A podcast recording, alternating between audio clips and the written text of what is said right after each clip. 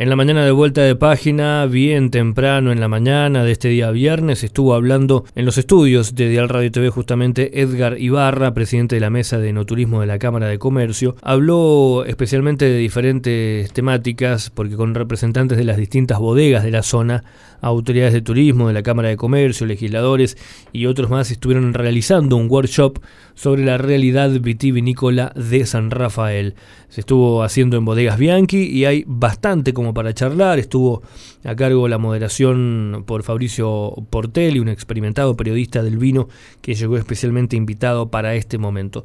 El balance de la jornada y obviamente lo que se intenta definir como perfil o qué se está buscando ¿no? en los varietales del departamento, el presente del sector. Una nota muy completa, como te decía, con Edgar Ibarra, presidente de la Mesa de No Turismo de la Cámara de Comercio e Industria Agropecuaria de San Rafael. La nota completa para verla también en dialradio.tv.